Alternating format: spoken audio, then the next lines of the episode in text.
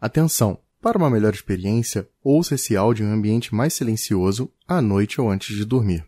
Acredito que a imersão será melhor. Ou então, ignora tudo o que eu disse e escuta da maneira que você preferir. Oi. Eu me chamo Leandro. Eu queria contar uma história que é, é um fato, embora as pessoas envolvidas não se lembrem disso. Queria também pedir antes de tudo, que não julgasse as pessoas com uma ótica de hoje, sabe? Quando a gente tem noção total do que, que foi aquilo. Eu sou um grande defensor das causas igualitárias. Eu não sou cristão, mas assim como os cristãos deveriam acreditar, nós nascemos todos iguais. Eu sou capaz de amar como todo ser humano é, eu também sou capaz de fazer coisas terríveis.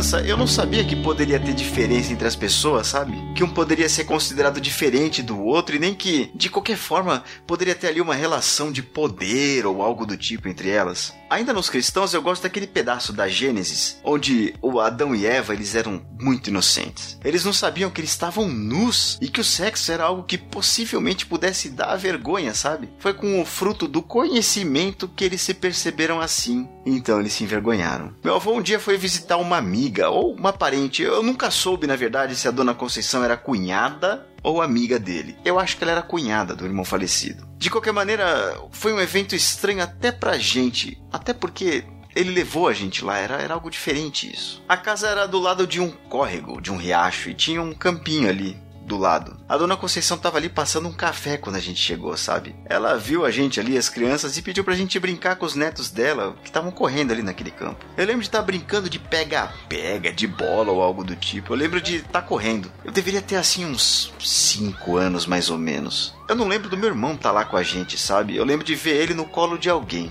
Naquele dia, a gente estava no paraíso, sabe? Naquele dia eu era, eu era inocente, eu era virgem dessa maldade. A minha irmã então ela me chamou de canto e ela cochichou nos meus ouvidos. Assim, ela não lembra desse fato de verdade assim. Minha irmã nunca fez algo parecido em momento algum depois. Mas aí o que, que ela fez? Ela chegou e cochichou no meu ouvido. Ela falou assim: Você vai mesmo brincar com eles? Eu falei: Eu vou. Por quê? Porque eles são pretos. É, mas o que tem isso? Aí ela respondeu: Nada. Aí eu voltei a brincar. Eu devo ter chutado uma bola ou algo assim, e de repente aquele meu sorriso ele desabrochou. Eu não sabia mais o que fazer. Então eu falei que eu queria uma água, eu saí da brincadeira, não voltei mais e a dona Conceição me deu a água filtradinha num copo limpinho, mas eu senti como se eu estivesse fazendo algo errado. Naquele dia eu comi do fruto. Sabe, eu era bem pequeno, a minha irmã também. Eu duvido que esse tipo de coisa tenha vindo da mente dela, sabe? As crianças elas repetem o que elas aprendem com os adultos e eu não consigo imaginar quem fez isso. Ela deve ter ouvido algo assim na escola, num outro grupo social que ela frequentasse, eu não sei. Eu, eu já cometi alguns erros graves, sabe? De falar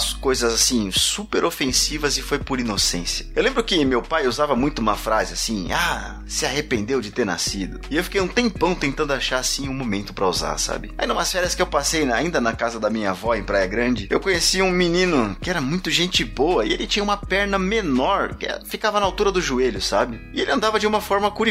Eu não via nada de errado naquilo e sinceramente eu admirava o moleque brincando com a gente. Era uma vantagem ele ter uma perna que permitia estar mais alto, às vezes mais baixo, sabe? Aí, bom, criança, né? Eu perguntei por que, que ele tinha aquela perna. Ele disse: Eu nasci assim. E aí eu usei aquela frase do meu pai: Nossa, deve ter se arrependido de ter nascido.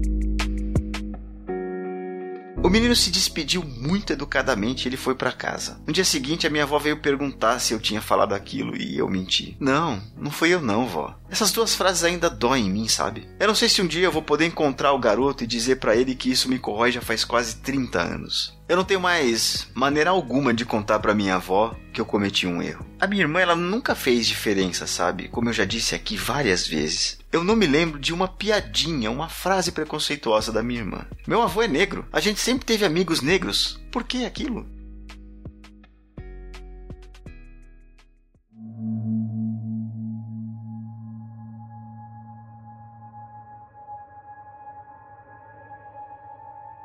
Uns 12 anos depois, aí, já no fim da minha adolescência, eu saí da casa de um amigo e me perdi a caminho do ponto de ônibus. Era noite, eu tava entrando em uma rua que era uma descida assim em curva, e lá embaixo tinha uma favela, né? Vinham dois homens brancos de um lado e um negro do outro lado. Eu senti medo, do Homem Negro. E assim, eu não vejo outro motivo para eu ter sentido isso que não a cor da pele dele. Eu fiquei muito, muito bravo comigo mesmo naquele dia, sabe? Eu fiquei muito bravo. Então eu fui falar com o negro. Eu enfrentei ali esse meu lapso de preconceito, sabe? Aí eu pedi a direção. Ele inventou uma história ali rapidamente, dizendo que ele era da minha igreja. E quando eu virei a esquina, eu contei para ele que eu não era de igreja nenhuma. Ele olhou para trás, olhou de novo, e aí ele me disse que os caras que estavam andando ali, eles estavam planejando me assaltar e ele ouviu. Ele disse que um deles ali tinha sido libertado do Carandiru recentemente e que estava pegando qualquer desavisado. Aí ele me levou até o ponto de ônibus a salvo. No meio do caminho, ele bateu a mão no barraco de madeira e ele disse que morava lá que se um dia eu precisasse de qualquer coisa e achasse a casa dele, que ele estaria lá para mim.